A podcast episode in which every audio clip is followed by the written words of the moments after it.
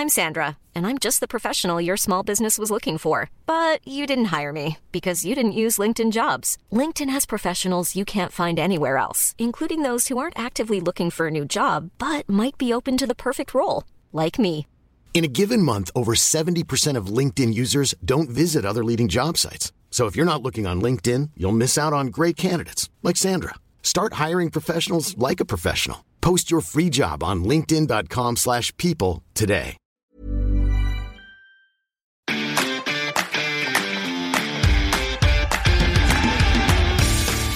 Geispod, der FC-Podcast des Geisblog Köln.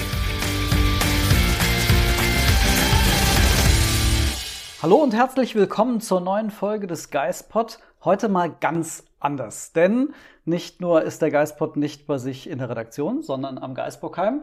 Und Sonja sitzt nicht neben mir, sondern der Präsident des 1. FC Köln, Dr. Werner Wolf. Herzlich willkommen. Danke, guten Tag. Wir haben äh, die große Möglichkeit, äh, heute mal über äh, andere Dinge zu sprechen, als über das, was jeden Tag auf dem Fußballplatz, auch hinter uns gerade trainiert, der erste FC Köln passiert. Wir können über ein paar andere Dinge sprechen. Und ich glaube, äh, Herr Wolf, äh, Sie geben mir wahrscheinlich recht, dass zurzeit kein Thema äh, mehr die Gespräche dominiert als der äh, Russlandkrieg in der Ukraine. Ähm, einfach mal persönlich aus Ihrer Sicht, ähm, wie geht es Ihnen damit gerade? Wie gehen Sie persönlich damit um? Mir persönlich geht ähm, nicht so gut damit. Das bedrückt mich. Ähm, ich habe so, ich bin ja elf Jahre nach dem Krieg geboren, das heißt, meine Eltern haben den Krieg erlebt und ähm, ihr, es darf nie wieder Krieg geben, habe ich in den Ohren, sowohl von meinem Vater wie von meiner Mutter. Das begleitet einen. Und ich kenne, habe natürlich viele Geschichten gehört, die passiert sind und insofern kann ich mir das vorstellen und es äh, belastet mich enorm. Haben Sie auch persönliche Berührungspunkte in die Ukraine, familiäre, freundschaftliche? Äh, Freundschaftliche äh, ja, familiäre nicht. Also während meiner Intersnack-Zeit haben wir da eine Firma aufgebaut, ähm, die es immer noch gibt. Es gibt Menschen, die da für Intersnack weiterhin arbeiten und ähm, die, Kontakte, weil ich habe den ersten Geschäftsführer da eingestellt, die sind geblieben. Und ähm, das besorgt mich, wie es den Menschen geht und ähm, was mit ihnen passiert. Sie sind am Montag ähm, bei der Friedensdemonstration in Köln mit dabei gewesen. Ähm, der FC, Sie hatten auch ähm, dazu aufgerufen. Wie haben Sie diesen Tag, diesen Marsch durch Köln erlebt mit so, so vielen Menschen? Ähm, sehr positiv. Also ich war mehr als positiv beeindruckt, in welcher Menge die Kölner daran teilgenommen haben und wie diszipliniert das abgelaufen ist. Wir waren ja so die letzte Gruppe, die durch das, äh, die Silberins Torburg gehen durfte. Ähm, und um uns herum standen immer die gleichen Menschen und die waren ruhig. Ähm, die waren sehr diszipliniert, geduldig ähm, und sich des Anlasses mehr als bewusst. Es hat viele Gespräche gegeben. Äh, wir haben eine ganze Menge auch positive Unterstützung bekommen für unsere klare Stellungnahme, für unser Engagement. Äh, und das tut gut. Es wird ja gerade auch viel diskutiert, was der Sport, was äh, die Verbände, was die Vereine machen können. Es gibt natürlich Vereine, die äh, direkte Konsequenzen ziehen äh, mussten oder äh, dazu gedrängt wurden, wie Schalke beispielsweise. Aber was kann der erste FC Köln machen? Ähm, wo sehen Sie sich in der Verantwortung, da auch ein Zeichen zu setzen? Wir können zwei Sachen machen. Das erste ist klar Stellung beziehen. So hatte Ihnen ja auch am Montag gesagt, äh, Sport war für mich noch nie unpolitisch. Wir sind ein Teil des großen Ganzen und insofern ähm, müssen wir diese Verantwortung nehmen. Und besonders, wie unsere Außenministerin sagt, wenn es um Krieg und Frieden geht, äh, dann gibt es nicht so ein bisschen Grau oder vielleicht oder man könnte, sondern dann muss man klar Stellung beziehen. Ähm, das ist ein großes Unrecht, was da passiert auf dem Rücken äh, der Menschen der Ukraine, die nichts getan haben, wirklich nichts getan, außer den Wunsch geäußert, so zu leben wie wir in, im Westen, nämlich selbstbestimmt in einer Demokratie und in der Hoffnung, dass es ihnen auch wirtschaftlich besser geht. Ähm, wenn Sie darauf schauen, was, was in Köln äh, getan wurde, ähm, haben Sie das Gefühl, dass die Stadt selbst vielleicht auch noch mehr tun muss oder andere Dinge tun könnte? Ich glaube, das wird sich entwickeln. Also zunächst mal hat die Stadt äh, eher entschieden, wir nehmen 1500 Flüchtlinge auf. Das ist äh, für den Anfang eine Menge. Und äh, wir haben ja als erster FC Köln, und das ist die zweite Sache, die wir tun können und auch tun müssen, uns engagieren. Wir haben dafür äh, vor einiger Zeit die Stiftung gegründet, die immer besser funktioniert. Und ähm, wir haben die Gelegenheit ergriffen, mit dem Blau-Gelben Kreuz e.V. hier in Köln zu reden, was sie benötigen. Und die haben gesagt, wir haben Menschen da sitzen in Wachschau, die kommen nicht weg. Ihr könntet Busse organisieren und die holen. Und das ist über Nacht organisiert worden. Dann kamen große Bauchschmerzen aus Wachschau. Also die steigen nicht in Busse, weil die sprechen ja ihre Sprache nicht, die haben das Vertrauen nicht. Und dann ähm, haben wir vier ukrainische Studenten hier aus Köln organisiert, die von zwei Mitarbeitern der Stiftung jetzt nach Warschau begleitet werden, um diese Menschen abzuholen, so damit sie in ihrer Muttersprache reden können und sich verstanden fühlen. Gibt es ähm, schon Pläne vor Ort, wie Sie hier dann in Köln, wenn die Menschen ankommen, ähm, wie Sie diese Menschen betreuen können oder wollen? Ähm, Pläne sind noch nicht ausgearbeitet, aber es ist klar, dass wir uns weiter in die Richtung engagieren wollen. Heute Morgen habe ich gerade erfahren, dass auch die Rewe den, äh, diesen Verein unterstützen wird mit, mit Lebensmitteln. Insofern passt das ganz gut. Also die, die Stadt wird sie zunächst mal versorgen. Das hat dieser Verein so organisiert. Und alles weitere werden wir sehen. Das ist ein Anfang. Also heute, gerade heute Morgen war in den Nachrichten zu hören, dass äh, Europa vor einer der größten Fluchtbewegungen steht, die äh, wir in den letzten 30 Jahren erlebt haben. Und insofern äh, sollten wir hier mit offenen Armen stehen und schauen, was wir tun können. Und wir werden unseren Beitrag leisten.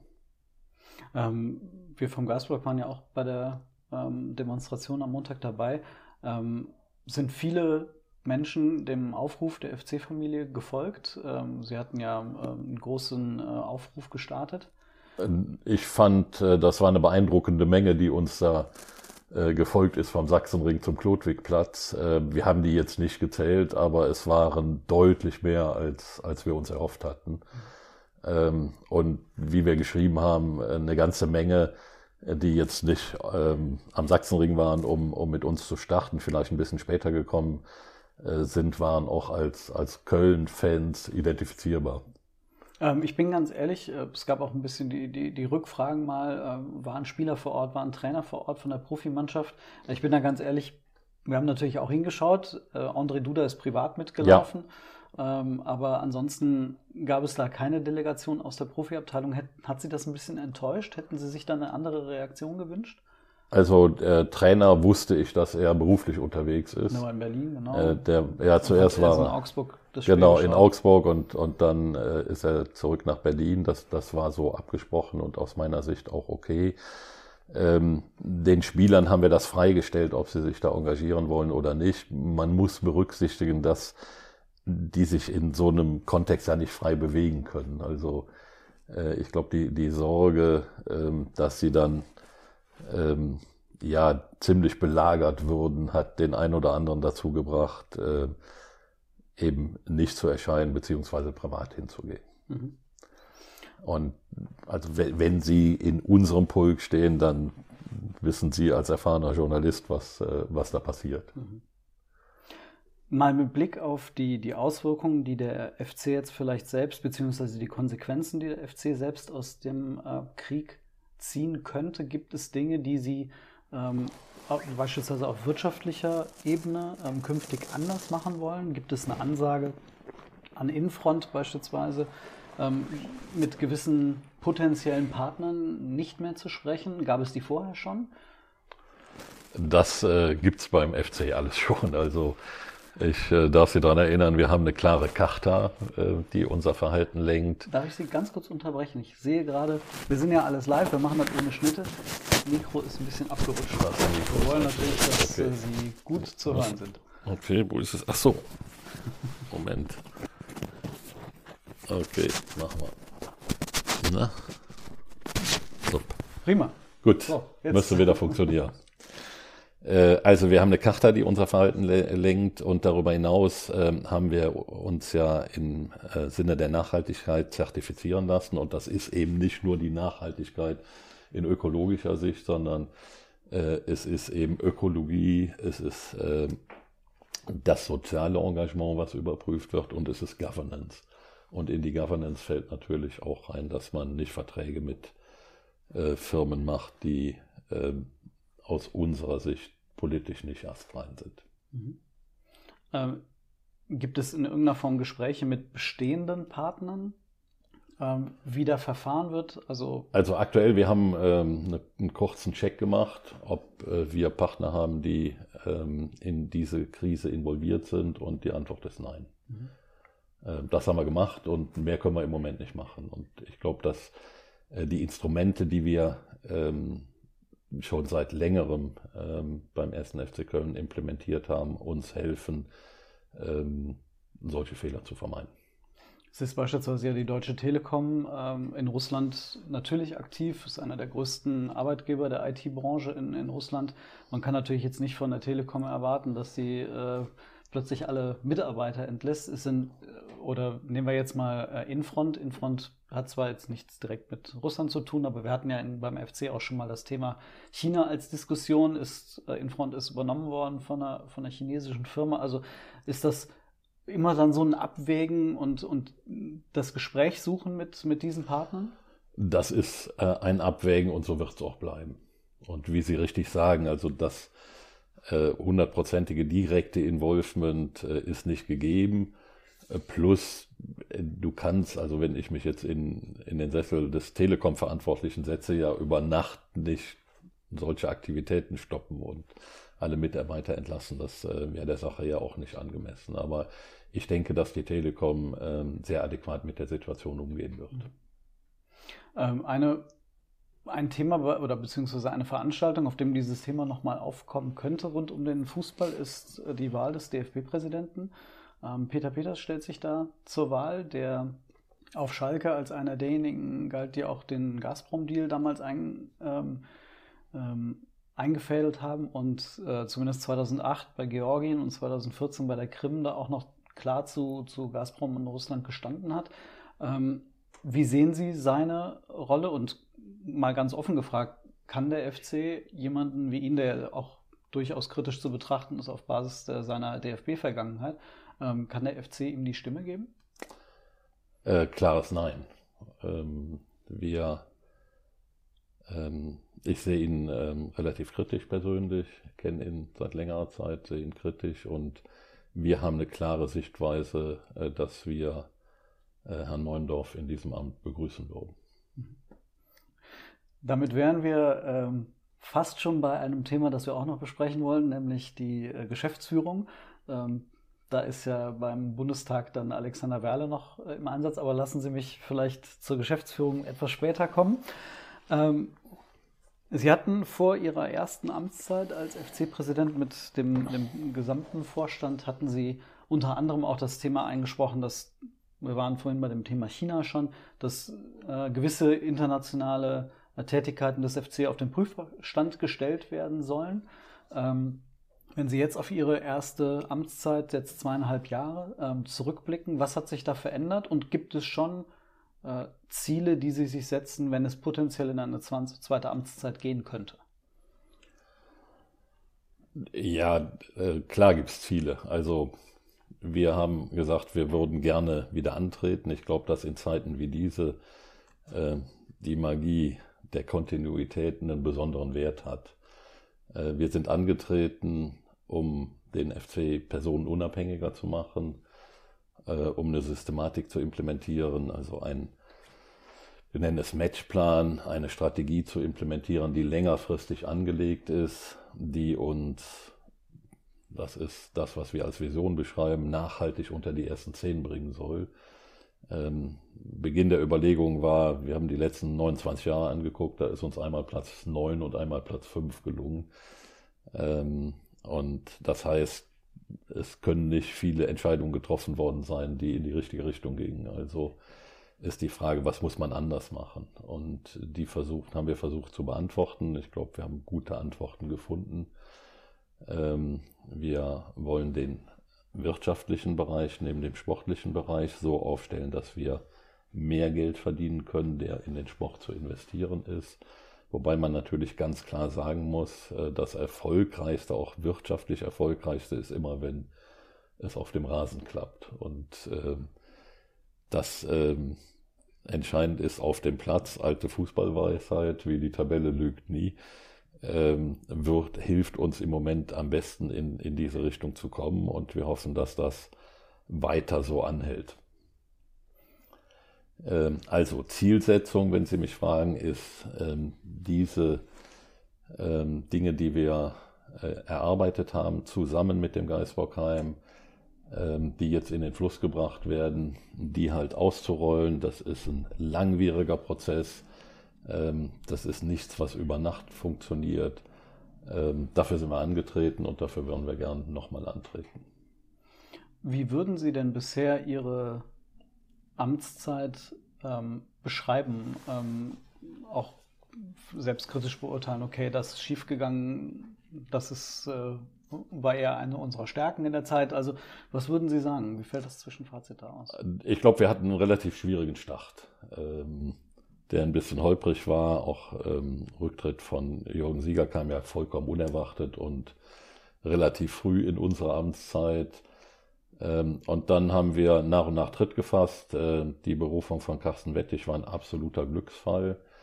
Wir haben uns als Team sehr schnell, sehr gut gefunden. Äh, und das ist eine unserer Stärken. Wir, es sind drei Menschen zusammengekommen, die unterschiedliche Stärken haben, die sich ganz gut ergänzen, die sich vertrauen.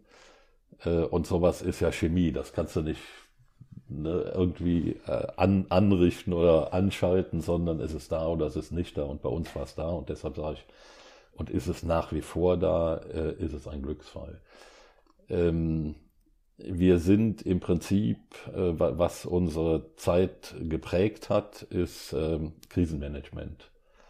Ähm, von, ähm, von Beginn an sportlich relativ schwierig Wechsel im Management. Äh, Herr Fee hat uns verlassen. Wir mussten den Übergang halbwegs vernünftig managen und als das passiert war, kam Corona. Und Corona, um das nochmal deutlich zu sagen, es geht ja auch aktuell wieder durch die Gazetten, äh, war finanziell bedrohlich für uns. Ähm, und in der Anfangssituation, wo wir die Folgen ja gar nicht abschätzen konnten, also wir wussten ja nicht, wie sich das entwickelt, ähm, in der Zwischenzeit kann man zwei Jahre zurückblicken. Wir haben jetzt Impfungen, die möglich sind. Das war ja damals alles nicht gegeben. Ne? Das war ein großes Fragezeichen. Kommen wir dahin? Wird das erreichbar sein? Ähm, wie lange wird es Geisterspiele geben?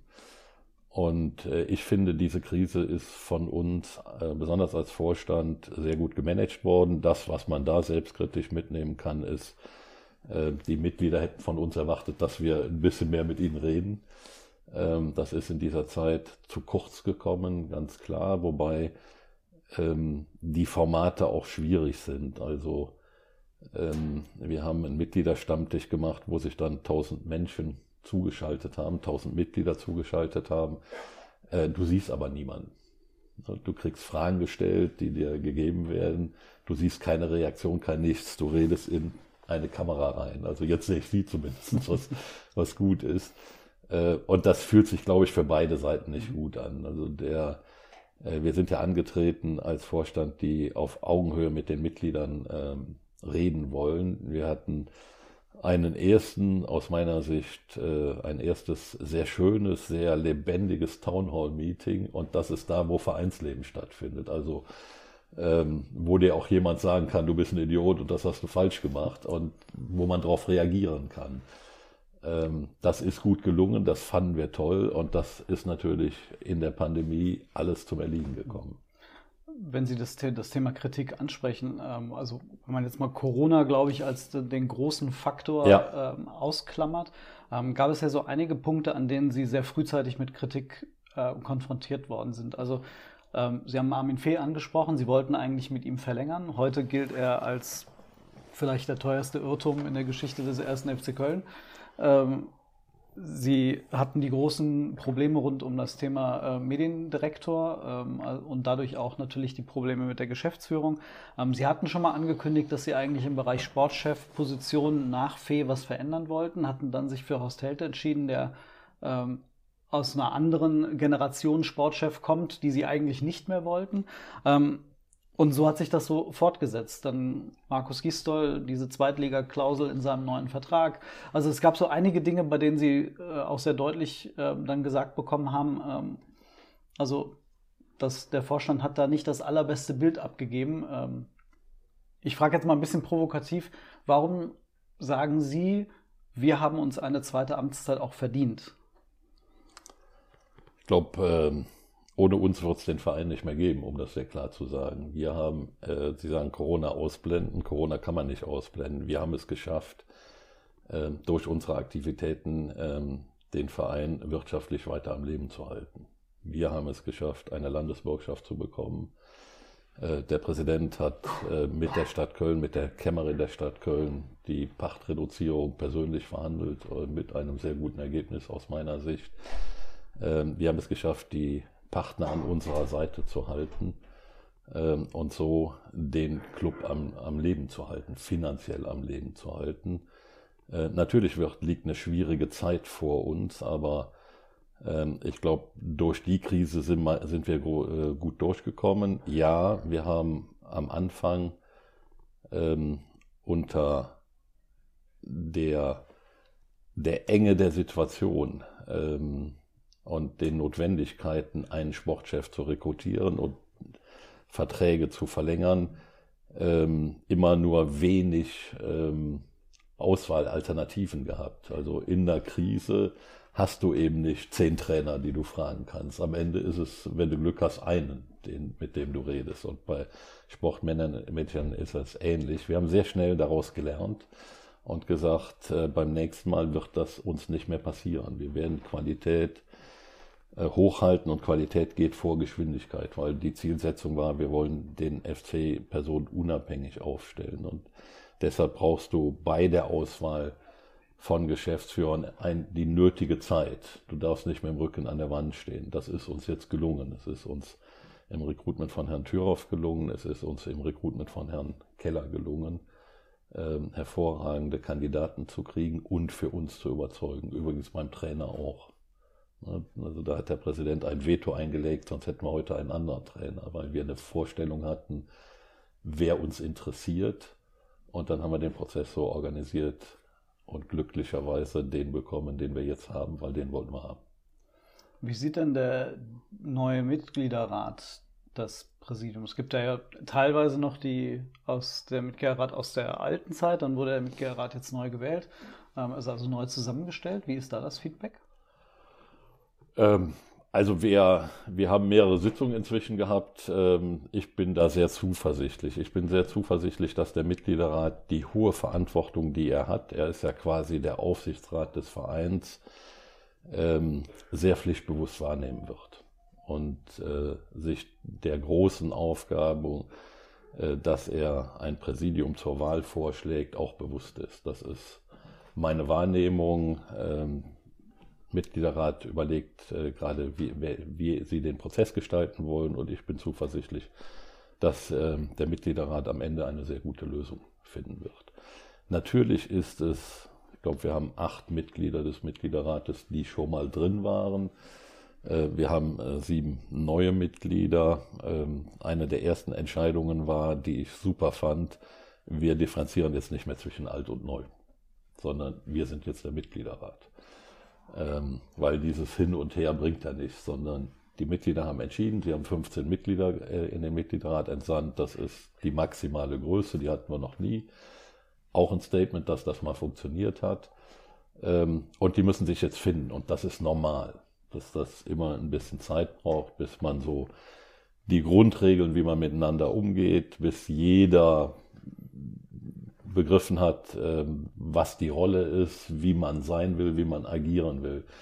Ähm, das braucht ein bisschen. Aber in meiner Beobachtung, ich erlebe das ja nur von außen, ähm, ist das ein, ein, gut gelenkter Prozess gewesen. Äh, die haben sich auch einen Coach genommen, haben ein Wochenende zusammengesessen, um so Grundregeln festzulegen.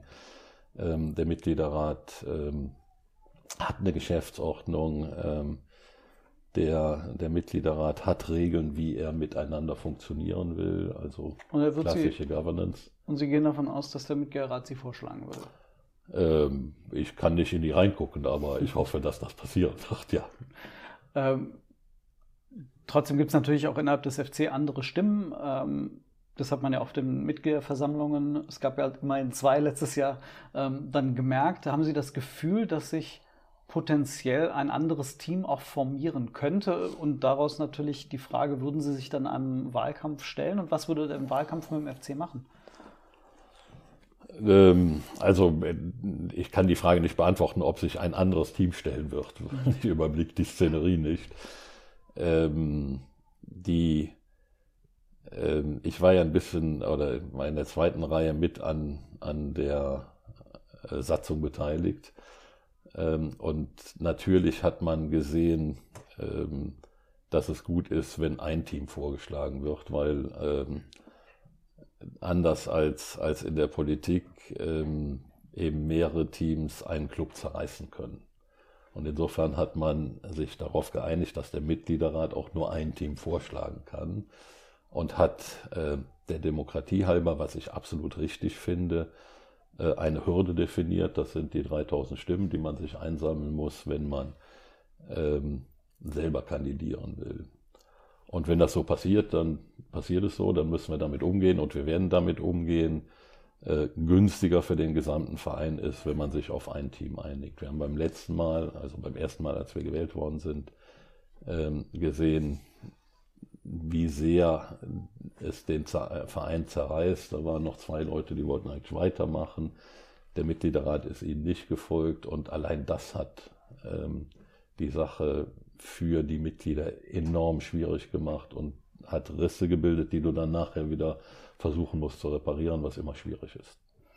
Einer dieser Risse ähm, war auch, glaube ich, durch die enge, ähm, den engen Kontakt zwischen Toni Schumacher und Alexander Werle ähm, und äh, Tobias Kaufmann ähm, entstanden dann relativ früh zwischen ihnen als Vorstand, neuem Vorstand, der sich dann noch mit Alexander Werle zusammenfinden musste. Ähm, jetzt hört Alexander Werle im äh, März auf. Ähm, wie war letztendlich dann doch Ihr Verhältnis mit ähm, Alexander Werle über diese Zeit? Es, äh, es, ist ja bekannt, dass ich einer derer bin, die dafür verantwortlich ist, dass er hier ist. Ähm, ich habe damals ein Veto eingelegt, äh, zusammen mit Karl Ludwig Klei, äh, um Alexander Werle zu installieren. Und wir hatten, äh, wir beide hatten immer ein sehr offenes Verhältnis über die ganze Zeit. Ähm, und auch jetzt in der Zeit, wo ich als Präsident mit ihm, mit ihm umgegangen bin. Ähm, sehr professionell, sehr offen, sehr direkt. Ähm, und insofern kann ich das nur als gut bezeichnen und würde es heute auch weiterhin als sehr gut bezeichnen. Äh, trotzdem hatte man ja immer wieder das Gefühl, es gab doch durchaus Spannungen. Also die Causa Kaufmann haben wir ja äh, kurz angesprochen, aber ähm, wie war es am Ende dann? Äh, wie ist es dazu gekommen, dass man auf der einen Seite gesagt hat, man hat ein gutes Verhältnis, aber man arbeitet dann doch nicht mehr weiter mit, äh, mit zusammen, obwohl man ja eigentlich auch diese Umgestaltung der Geschäftsführung gemeinsam angegangen ist. Also es hätte dann ja eigentlich darauf hinauslaufen müssen, ähm, dann bleibt Alex Werle. Es ist wie immer im Leben. Halb zog sie ihn, halb, halb sank er nieder, glaube ich, heißt das. Ähm, Alexander Werle hatte mir immer schon gesagt, es gibt zwei Jobs, die mich interessieren. Also wenn die auf mich zukommen, dann äh, werde ich nachdenklich werden. Äh, und einer von diesen beiden Jobs war äh, der Vorstandsvorsitz von, von Stuttgart. Und äh, Stuttgart hat ja zweimal um ihn gerungen.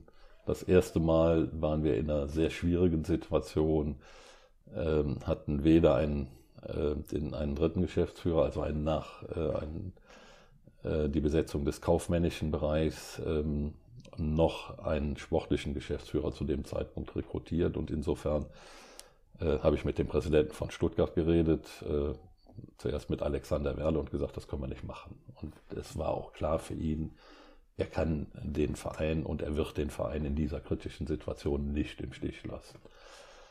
Ähm, dann kam, äh, waren wir in unseren Recruitments erfolgreich äh, und es kam zur neuen Situation in Stuttgart. Äh, in dem Sinne, dass ähm, ein äh, Vorstandsvorsitzender, weil äh, der aktuelle Hitzelsberger, ähm, Hitzels, Hitzelsberger. Berger gehen wollte, weg musste und da hat Herr Werle gesagt, ich werde denen zuhören. Mhm. Ähm, mhm. und Aber das heißt, zuhören heißt, es gibt auch eine Möglichkeit, dass ich mich für die entscheide. Und trotzdem hatte man aber das Gefühl, dass Alex Werle, also zumindest äh, hieß es auch so, dass äh, es durchaus eine Möglichkeit gegeben äh, hätte, dass er hier bliebe, wenn ähm, es ein entsprechendes Vertragsangebot gegeben hätte. Ähm, wie hätte das denn aussehen müssen? Also wenn Sie übrigens die Sonne, wenn sie stört, einfach ein bisschen nach vorne rücken und dann. Ähm, nein, ich glaube, was, was zum Ausdruck gekommen ist, ähm, es ging nie um, um Geld und Vertrag und andere Sachen. Es ging um seine Rolle in der Geschäftsführung. Da sind wir, da wären wir ihm auch entgegengekommen. Äh, es war auch für die beiden, die jetzt neu da sind, klar, dass jemand, der hier neun Jahre ist, auch eine besondere Rolle spielen sollte und würde. Ähm, das war nicht das Problem. Ich glaube, das, was zum Ausdruck gekommen ist und das, was ihn heute auch bewegt, so wie ich ihn erlebe, ist auf der einen Seite hängt sein Herz in Köln und auf der anderen Seite hängt es in Stuttgart, weil da ist er groß geworden, da war er zehn Jahre Assistent des Vorstandes und äh, jetzt kommt dieser Verein in der Not und bietet ihm an, Vorstandsvorsitzender zu werden und das ist doch klar, dass ich mich damit ernsthaft auseinandersetze. Und auf der anderen Seite habe ich dieses Ding, was mich emotional bewegt, äh, diese Stadt, die ich mag, die Menschen, an denen ich hänge. Und dass man da hin und her gerissen ist, ist doch normal. Und genau das ist zum Ausdruck gebracht worden. Also wenn es nicht am Geld gehangen hat, wenn Sie dem äh, Alexander Werle entgegengekommen wären, was die Geschäftsführungsgestaltung angeht, dann hätte es ja klappen müssen, außer er hat von vornherein gesagt, nee, der FC hat keine Chance, aber so, so klang es nicht. Also irgendwie hätte man ihn doch Nee, weil ich glaube, es wird mehr rein interpretiert, als drin ist. Am Ende, er hat immer gesagt, vielleicht, also einmal war für mich immer klar, das ist eine Sache, die interessiert ihn. Also die berührt ihn und damit wird er sich ernsthaft auseinandersetzen. Und das ist genauso passiert. Ähm, und das sollte man mal ernst nehmen. Also es wird so gesagt, ja, ja, ihr habt nur da so ein bisschen. Nein, er hat selber am meisten mit sich gerungen. Ich denke, die Tür hier war offen und auf der anderen Seite gab es eine, eine Sache, die ihn, wo er immer gesagt hat, wenn die kommen, dann bin ich interessiert. Das müssen sie wissen. Mhm. Äh, und ich habe das immer ernst genommen. Ähm, und am Ende, da, ich ja selber in meiner Karriere zweimal so eine Entscheidung getroffen habe und auch immer ohne Not und äh, kann ich das gut nachvollziehen.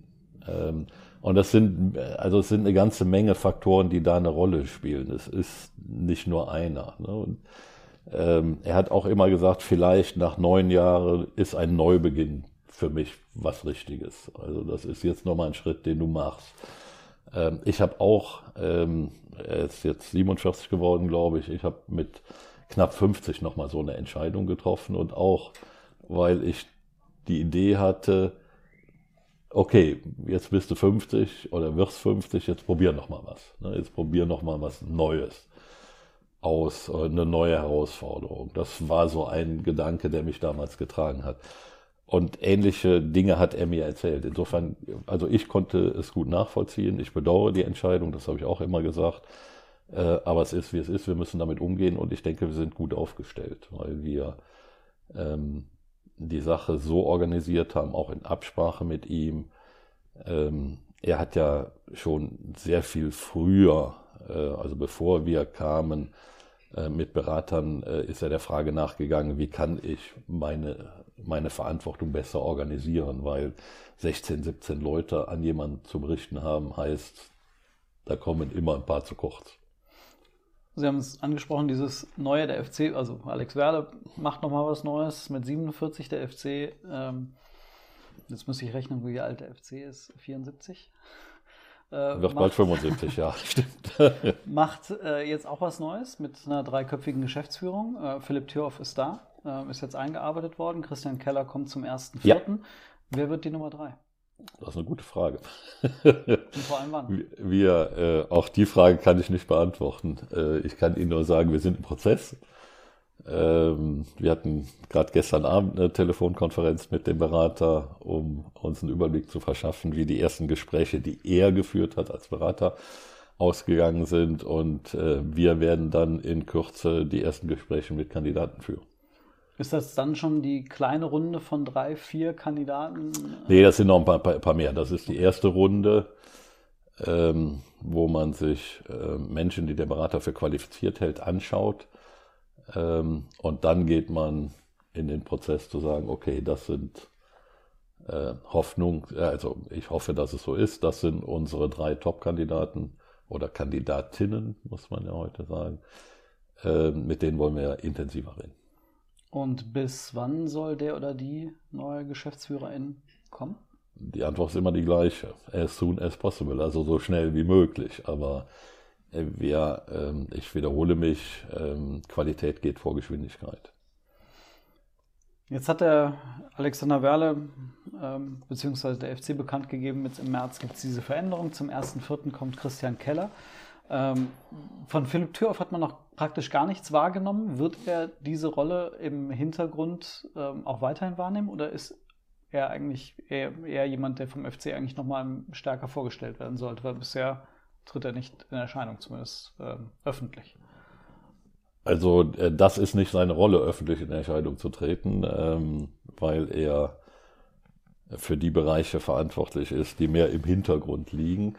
Und insofern suchen wir für die dritte Position äh, jemanden, der auch einen Teil äh, diese Kommunikationsaufgabe mit äh, übernehmen kann, die Werle hervorragend gemacht hat. Äh, sicherlich wird Herr Keller einen Teil dieser Kommunikation übernehmen, weil der Sport doch das Element ist, äh, was erfahrungsgemäß am meisten äh, die Menschen bewegt, berührt und wovon sie am meisten hören wollen.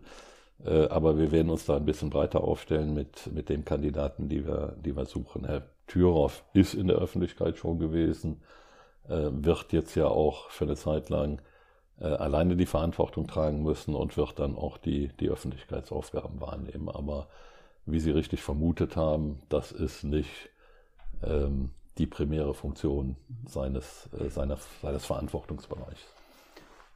Wenn der FC dann tatsächlich erfolgreich auf drei Geschäftsführer umgestellt haben wird, ähm, reden wir das erste Mal dann von drei Geschäftsführern plus dem gemeinsamen Ausschuss, also insgesamt zehn Personen, ähm, die die größten Entscheidungen beim FC dann ähm, tragen werden. Ähm, Sie haben mal gesagt, wichtig ist, dass beim FC eben nicht mehr diese ein, zwei starken Persönlichkeiten gibt, die alles dominieren. Ähm, das scheint ja dann geschafft zu sein, wenn ähm, es drei neue Geschäftsführer gibt, plus, die, plus den gemeinsamen Ausschuss.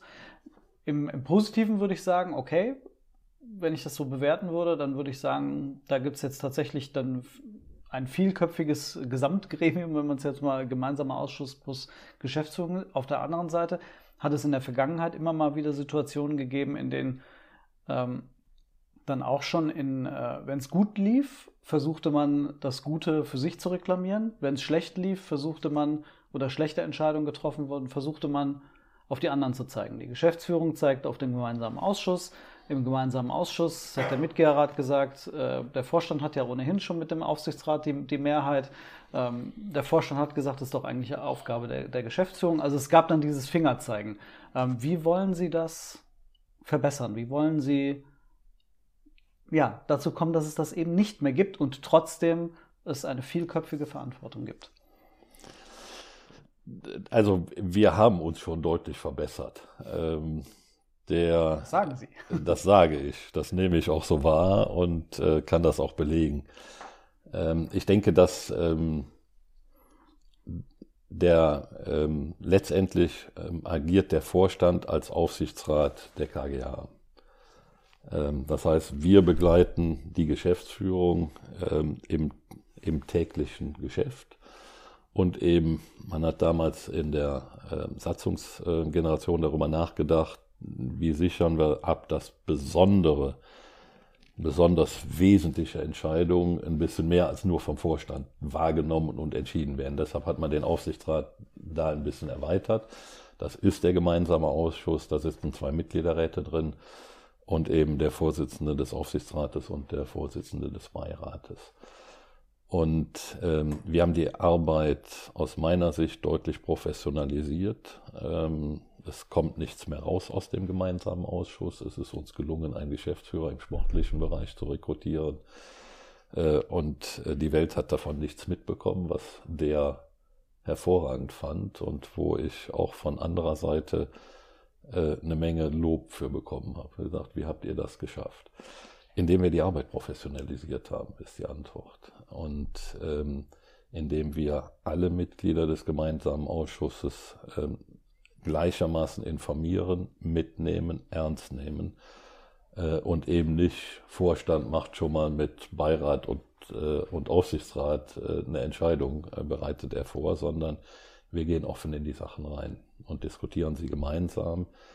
Ähm, und Mitgliederrat, die beiden Mitgliederräte wissen, welche Verantwortung sie haben und nehmen die zu 100 Prozent und sehr gut wahr. Trotzdem hat es aber auf der Mitgliederversammlung, zumindest was den gemeinsamen Ausschuss äh, angeht, äh, die, klare, äh, die klare Aussage von Teilen des Mitgliederrates gegeben, ähm, die Verteilung im gemeinsamen Ausschuss soll sich verändern. Also, also nicht so vom Mitglieder. Ja, sorry, ja sorry, sorry, sorry, Die, äh, das ist jetzt, äh, jetzt bringen wir ein paar Sachen durcheinander. Ähm, wir hatten, äh, und das war so abgestimmt, den Antrag gestellt, den Aufsichtsrat auf das Minimum von drei Mitgliedern, nämlich den Vorstand, zu begrenzen.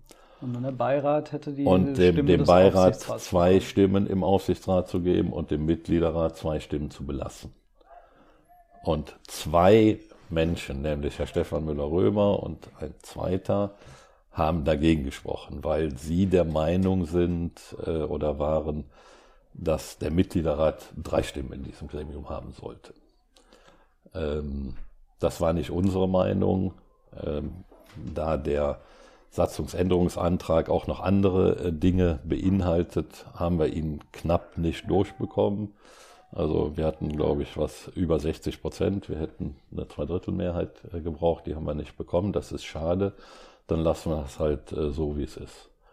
Äh, es das klingt eine, jetzt, dass mit Sie dem nicht ganz so böse sind, dass Stefan Müller-Römer jetzt gerade nicht mehr im Mitgliederrat ist. Also, darum geht es, glaube ich, nicht. Also ähm, er hat, ähm, hatte das anders mit uns abgesprochen. Das war ja, als er noch Mitgliederratsvorsitzender war, eine Diskussion der Satzungsänderungen, die wir äh, vorher diskutiert haben. Und nochmal, die Satzungsänderungen, die wir auf den Tisch gelegt haben, sind gemeinsam mit dem Mitgliederrat vorgebracht worden und entwickelt worden. Wir haben die gemeinsam diskutiert und das waren gemeinsame Anträge. Das heißt also, der damalige Mitgliederrat war zu 100 Prozent mit dem einverstanden, was wir gemeinsam vorgetragen haben. Und dann sind eben äh, zwei Menschen aufgestanden und haben gesagt, nee, das finden wir aber nicht gut, das hätten wir gern anders. Und das hat, äh, glaube ich, einen Teil der, der Menschen, die abgestimmt haben, irritiert und deshalb haben wir halt nicht die nötige Mehrheit bekommen. Deshalb belassen wir so, wie es ist. Dann kommen wir zur Arbeit mit der neuen Geschäftsführung. Ja. Ähm, ich glaube, das ähm, ganz wichtige Projekt ist die finanzielle Sicherung des ja. FC. Ähm, da gibt es jetzt für mich, wenn ich so die Gespräche in den letzten Wochen rekapituliere, gibt es so mehrere Überlegungen. Das eine ist, ähm, durch die ähm, zwischenzeitlichen Geisterspiele, die dazugekommen sind, ähm, gab es zumindest intern die Diskussion beim FC nach meinen Informationen, ob neue, ähm, neues Mezzanine-Kapital aufgenommen werden muss. Können Sie das bestätigen? Wie verfährt der FC in dem Bereich?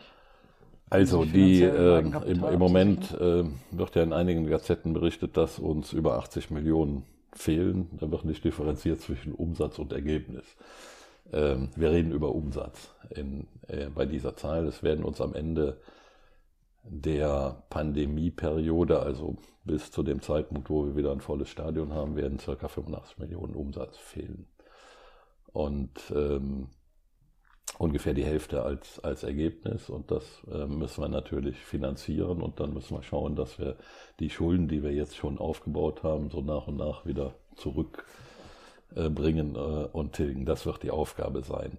Äh, wir haben die, äh, die Finanzierung sichergestellt ähm, mit der Landesbürgschaft in großen Teilen, mit Working Cap, also mit äh, dem Betriebskapital, was man braucht, um das ähm, Geschäft äh, am Laufen zu halten ähm, und mit dem Verkauf von Einnahmen, die wir im nächsten Jahr machen wollen, also sogenannten Forderungsverzichten. Ähm, und ähm, insofern sind wir da stabil, plus ähm, dieses, damit äh, für uns ist ja wichtig, ein positives Eigenkapital zu haben, aus zwei Gründen. Einmal, weil die DFL das vorschreibt und ansonsten uns Geldstrafen äh, gibt oder Punkte abzieht und das wollen wir natürlich vermeiden. Und zum anderen, äh, weil die Banken, äh, wenn wir ins Negative rutschen, auch Sonderkündigungsrechte haben und auch das wollen wir vermeiden. Und eine Art und Weise, Eigenkapital darzustellen, ist eben sogenanntes Mezzaninkapital. Ähm, warum Von heißt dem der das? FC bisher 6 Millionen genau. Euro Und ähm, wir hatten uns vorgenommen, äh, nochmal 4 Millionen zu akquirieren. Zwei sind inzwischen schon geflossen. Und jetzt müssen wir ähm, schauen, ob das reicht. Ansonsten würden wir nochmal zwei akquirieren. Ähm, wir, weil aber Mezzaninkapital ein bisschen teurer ist äh, als andere Darlehen äh, und uns langfristiger bindet, sind wir da immer sehr zurückhaltend und schauen, lassen sich andere Dinge noch organisieren. Zum Beispiel können wir noch Forderungsverkäufe vorziehen, die uns ähm, auch helfen würden. Das ist im Moment die Diskussion. Aber wir sind da, also wir sind, wir wissen, dass wir noch mehr ähm, Mezzaninkapital akquirieren könnten. Die Möglichkeit haben wir, die Gespräche sind gelaufen. Ähm, oder eben, wir kriegen es anders organisiert, was finanziell unterm Strich besser für uns wäre. Mhm. Das ist im Moment die Diskussion. Der andere Teil ist natürlich die ähm, Reduktion der Kosten. Ähm, das stand ja in den letzten Monaten immer wieder äh, im Mittelpunkt, ähm, vor allem natürlich im Bereich der, der Profiabteilung. Christian Keller wird jetzt ähm, übernehmen. Ich glaube, eine der, der meistbenutzten Schlagworte war im rund um äh, Christian Keller war die Einführung einer Gehaltsobergrenze. Ja. Wird es eine solche geben? Oder ist das unrealistisch? Ist, ähm, also Herr Jakobs hat dazu mehrfach Stellung bezogen, gesagt, das äh, ist weder diskutiert noch entschieden noch irgendwas. Ich glaube, Christian Keller hat, äh, soweit ich das weiß, in Regensburg sowas gemacht, aus der Not. Ähm, weil er gesagt hat, ich habe nur dieses Budget, also kann ich diese Gehälter auszahlen. Ähm, und das wird jetzt übertragen auf den ersten FC Köln. Er hat sich dazu noch nie geäußert. Wir haben uns dazu noch nie geäußert. Herr Jakobs hat es immer dementiert, aber trotzdem wird es ähm, weiter geschrieben. Gut, dann haben wir das. Aber, also Gehaltsobergrenze. Mhm. Was klar ist, und das ist nicht nur für uns klar, sondern auch für viele andere Vereine, dass wir die Gehälter, die gestern gezahlt worden sind, angesichts der Verluste, die Corona ähm, bewirkt hat, und auch angesichts der Tatsache, dass nicht mehr so viele Fernsehgelder fließen, wie früher mal geflossen sind, wir natürlich insgesamt den Gürtel ein Stück enger schnallen müssen. Und das macht sich das größte Budget, was wir auf der Ausgabenseite haben, ist das Budget für die Profiabteilung. Und das macht sich da natürlich, wird sich da auch bemerkbar machen. Ne? Wir haben ja an allen Ecken und Enden versucht, Gelder einzusparen. Das macht man in der Krise so. Ähm, und es, äh, es ist uns sogar gelungen, die Profis zu überzeugen, teilweise auf ihr Gehalt zu verzichten, ähm, wo auch in, äh, bei dem einen oder anderen Spiel, wo man äh, mit dir redet, sagt, wie habt ihr das geschafft? Bei uns war das unmöglich. Wir haben es geschafft. Und ich bin nach wie vor stolz darauf, dass äh, unsere Profis so verantwortungsvoll sind, dass sie solche Entscheidungen mitgegangen sind. Und zwar einstimmig mitgegangen sind. Es hat wie überall Diskussionen gegangen, aber sie haben es gemacht und das ist das, was zählt. Ähm, und insofern, ja, wir werden nicht mehr in den Größenordnungen zahlen können, wie vielleicht äh, gestern oder vorgestern noch bezahlt wurde. Ähm, aber das betrifft alle. Das heißt, Antonio Modest müsste sich wahrscheinlich, falls es nochmal einen neuen Vertrag geben sollte, auf ein geringeres halt, Gehalt einstellen und auf der anderen Seite aber Steffen Baumgart könnte hoffen, dass der FC sagt, bei der tollen Arbeit, da würden wir eine Ausnahme machen und das Gehalt erhöhen? Wir werden keinen Unsinn machen, in keinster Art und Weise. Äh, es ist klar, dass, dass der Trainer teurer wird. Und äh, alles andere, auch da, ich war letzte Woche mit ihm zum, zum Essen und, und habe auch darüber mit ihm gesprochen, das ist alles okay, so wie er es gesagt hat. Der Keller wird am 1.4. hier anfangen und er wird die Verantwortung dann übernehmen für alles, was ab da passiert. Bis dahin hat er gesagt, macht ihr das, ich vertraue zu 100 Prozent dem Herrn Jakobs und so läuft es auch. Mhm. Ähm, und insofern werde ich da jetzt als Präsident nicht sagen, wir machen das so oder so, sondern das ist die Verantwortung der Geschäftsführung. Äh, das wird der Herr Keller mit seinen Kollegen diskutieren. Und die werden mit Vorschlägen kommen und die werden dann vom Vorstand oder vom gemeinsamen Ausschuss genehmigt oder auch nicht. Also beides ist immer möglich. Okay. Ähm, aufgrund der Zeit, ja. glaube ich, müssen wir noch zumindest auf ein Thema noch zum Schluss zu sprechen kommen. Ähm, das Geistbockheim. Das Geistbockheim, genau. Wir Wo wir sitzen. Und die Sonne scheint. Sie haben gesagt, Sie hätten das ausgerechnet. Ja, leider nicht. Ich war noch nie gut in Mathe. Okay. Ähm, aber äh, ich war gut in äh, zumindest in Fragen stellen. In Fragen stellen und im, ähm, im ähm, gut zuhören, was andere Menschen sagen. Okay. Oder lesen. Und ähm, da komme ich nicht umhin, das Gefühl zu haben, Henriette Reker führt den ersten FC Köln am Nasenring durch die Manege und hört nicht auf damit. Ähm, inklusive, dass sie sich äh, zur neuen E-Sports-Expertin ähm, äh, ernannt hat. Ähm, mal ganz blöd gefragt, wäre es eigentlich die Lösung für das Geisbockheim, wenn der FC seine E-Sports-Abteilung ans Geisbockheim ziehen würde und dann könnte man hier bauen, was man wollte, weil Henriette Reker sagt, da muss professionalisiert werden? Nein, lass uns seriös bleiben. Also, ähm, da ich ab und an auch äh, mit der Frau Reker direkt rede und oder länger mit ihr telefoniere, äh, sehe ich das nicht so ähm, kritisch, wie es in der Öffentlichkeit wahrgenommen wird. Also insgesamt ähm, kann ich festhalten, dass es uns gelungen ist, in den Gesprächen mit den neuen Fraktionsführern äh, die Dinge zu bewegen. Also es hat sicherlich eine Zeit gebraucht, weil ähm, ja neue Personen in der Verantwortung standen und wir kannten uns nicht und dann muss man, braucht man immer ein bisschen Zeit, um Vertrauen aufzubauen, aber das ist gelungen. Und wir sind heute in der Situation, dass ähm, Politik äh, durchaus gewillt ist, eine Lösung zu finden. Und ich habe immer gesagt, äh, das schaffen wir nur, wenn alle an einem Strick ziehen und dafür muss auf der einen Seite ein politischer Wille, ein gemeinsamer politischer Wille gebildet werden und wir müssen auf der anderen Seite als 1. FC Köln bereit sein, auch den einen oder anderen Kompromiss einzugehen. Das klingt, also wenn Sie von dem politischen Willen sprechen, egal eigentlich, wen ich aus der Politik mittlerweile höre oder mit dem, mit ja. wem ich spreche, ist klar, die Gleuler Wiese wird es nicht geben.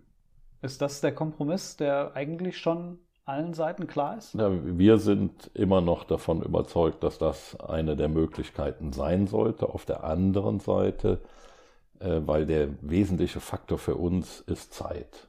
Also wir rennen gegen die Zeit. Die Zustände hier, und das hat auch Politik konziliert, mit denen wir da durchgelaufen sind, die waren ziemlich betroffen, nachdem sie das gesehen haben. Sie hatten sich das nicht so vorgestellt, äh, sind ähm, in Teilen noch aus den 60er Jahren, also nicht behaltbar.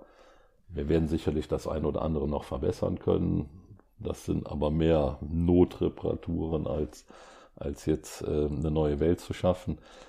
Ähm, aber ähm, das Bewusstsein ist da, ähm, dass Zeit, das haben wir sehr deutlich gemacht, für uns das wichtigste Element ist, also greifbare möglich, äh, Lösungen möglichst nahe zu haben und nicht in acht bis zehn Jahren.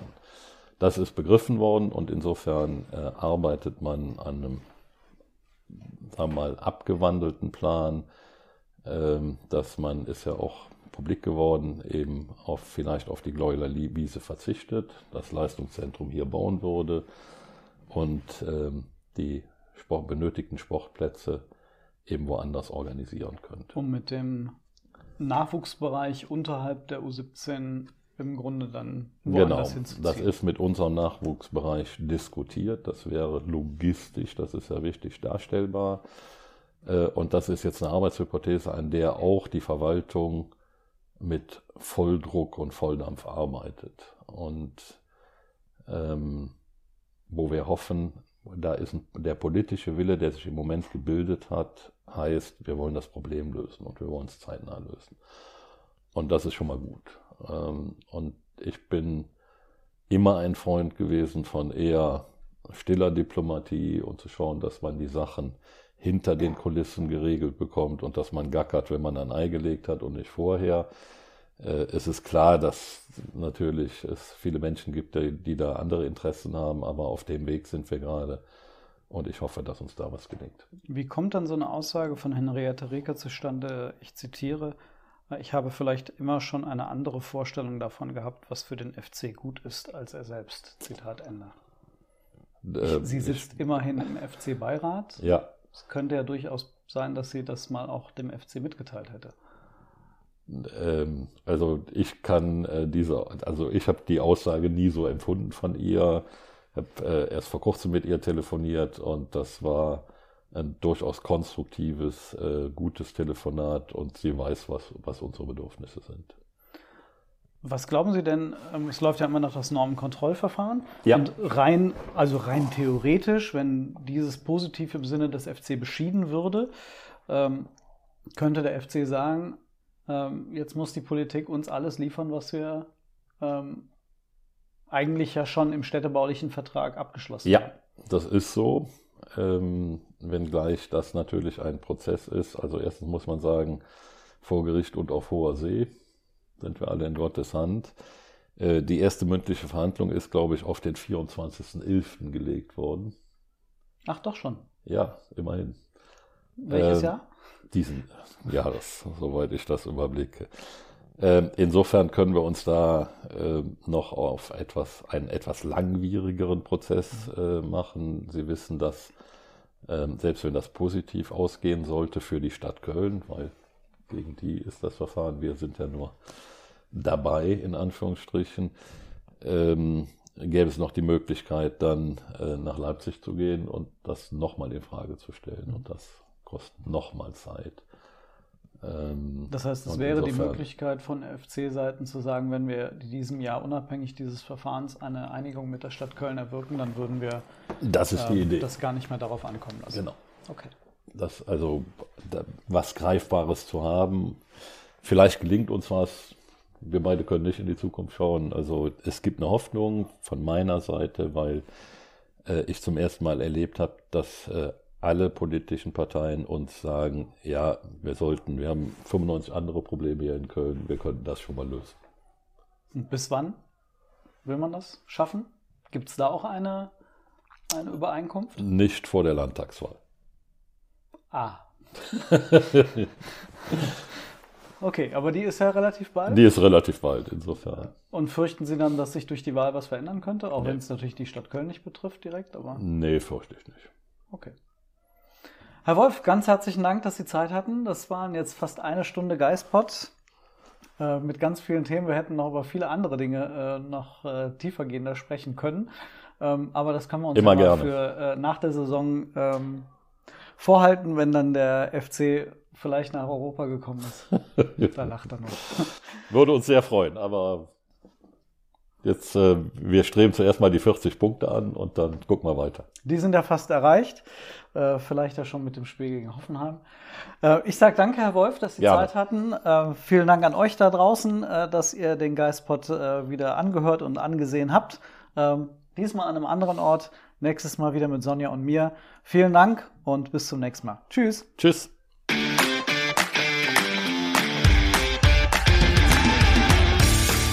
Geistpot der FC-Podcast des Geistblog Köln.